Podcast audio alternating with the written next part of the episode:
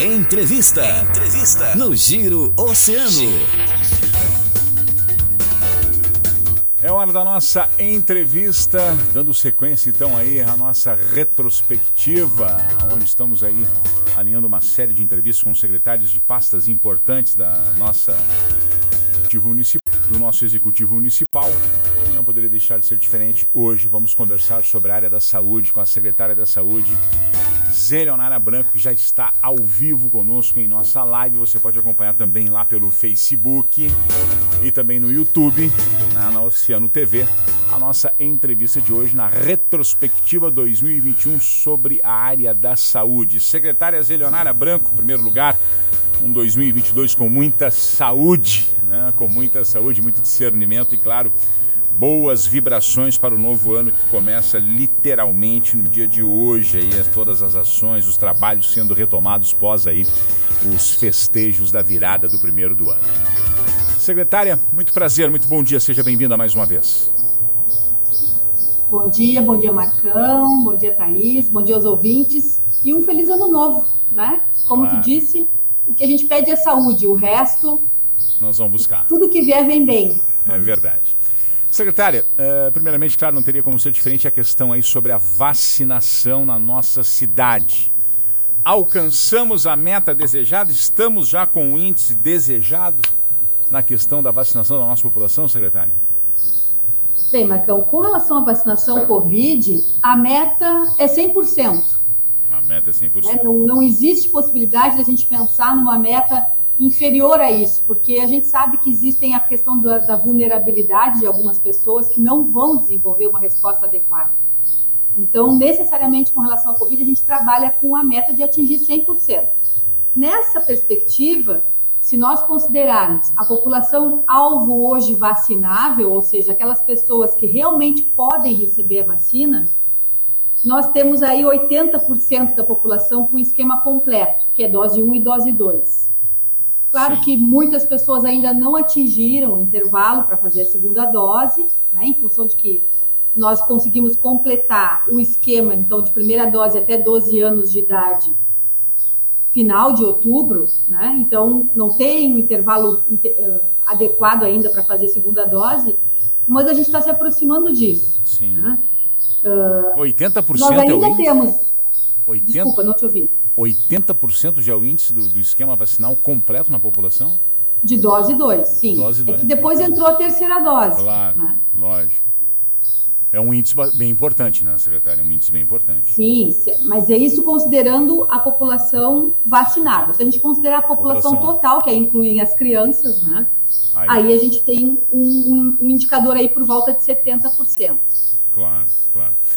Foi debatido muito a questão do, uh, durante o ano passado, o colapso dos hospitais aqui na nossa cidade. Como que a Secretaria da Saúde e os comitês da área da saúde enxergam essa situação, essa realidade, secretário? Como é que está esse, esse momento, os nossos hospitais e as nossas UPAs, com diz respeito a, a, ao atendimento à população? Sim. Temos sobrecarga do, temos sobrecarga do sistema, né? nós temos leitos disponíveis nos serviços de referência, porque nós estamos numa, num momento de baixa demanda. Né? O que, que é o preocupante? Sabemos que tem uma variante aí uh, já em disseminação, ou seja, se espalhando. Né? O próprio governo do estado admitiu que já há circulação comunitária da variante aqui no estado. Porto Alegre tem um número bem significativo já de casos confirmados. Então, para isso, a gente precisa se manter alerta tanto o comitê regional quanto o comitê municipal faz permanentemente esse acompanhamento. Né? Nós tivemos um período aí que foi de abril a julho deste ano, onde nós tivemos um aumento significativo do número de casos, internações, inclusive óbitos, né? Foi o período onde nós tivemos uma demanda bem significativa de óbitos.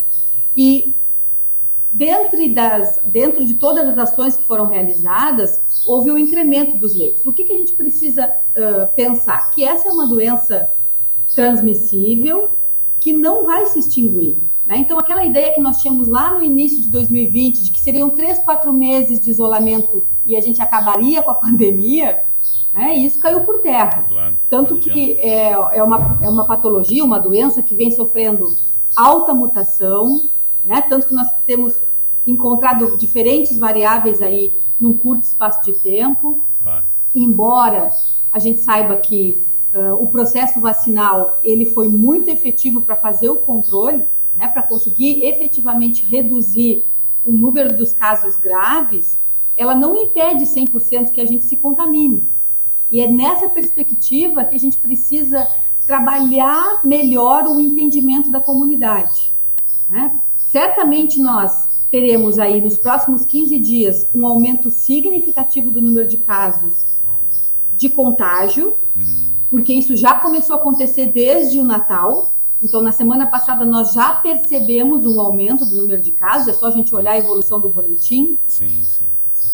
Tanto aqui no município, quanto na região, quanto no estado, porque é uma tendência, as pessoas acabaram se aproximando mais, comemorando, né, encontrando seus familiares que não viam há bastante tempo, se deslocando de um local para o outro, né, se viajando para visitar seus, seus familiares ou até para aproveitar o período de festas, Sim. só que isso acaba trazendo um risco. Claro. Né? E é esse risco que a gente vai enfrentar agora nos próximos 15 dias, que certamente haverá um aumento ainda maior do que aconteceu até agora do número de casos.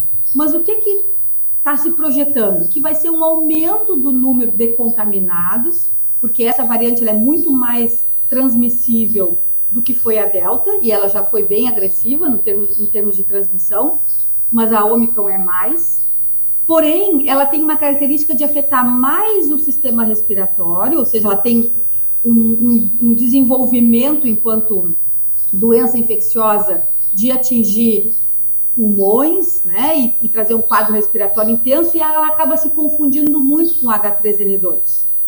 Essa é que é a questão que vai ser um pouco mais ah, uh, vai exigir um pouco mais do sistema de saúde fazer esse processo diferencial. Claro. Que é a única forma da gente saber se a pessoa está cometida por H3N2 ou por Covid H3N2. é fazendo o teste. Claro. É por isso que nós temos buscado aí disponibilizar testagem.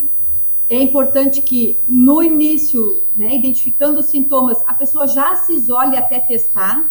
Não adianta ficar circulando achando que não, não é nada, é uma rinite, é uma alergia. Tem né? que se não resguardar. A gente precisa, precisa fazer essa identificação de forma rápida. E tem, que, e tem que isolar também, né, secretária? Tem que isolar. Tem. tem. Eu não sei se vocês ouviram falar, mas já até um, uma, uma orientação técnica da CDC, né, reduzindo o período de isolamento. Sim. Né? Lá no início era 14 dias, depois caiu para 12 dias, atualmente é de 7 a 10 dias, dependendo do quadro clínico. Né? Aqui a gente tem mantido os 10 dias para garantir. Claro. Mas uh, ainda é preciso isolamento. E o isolamento ele tem que ser uh, iniciado o mais precoce possível. Mas diminuiu, porque... diminuiu o período então de isolamento?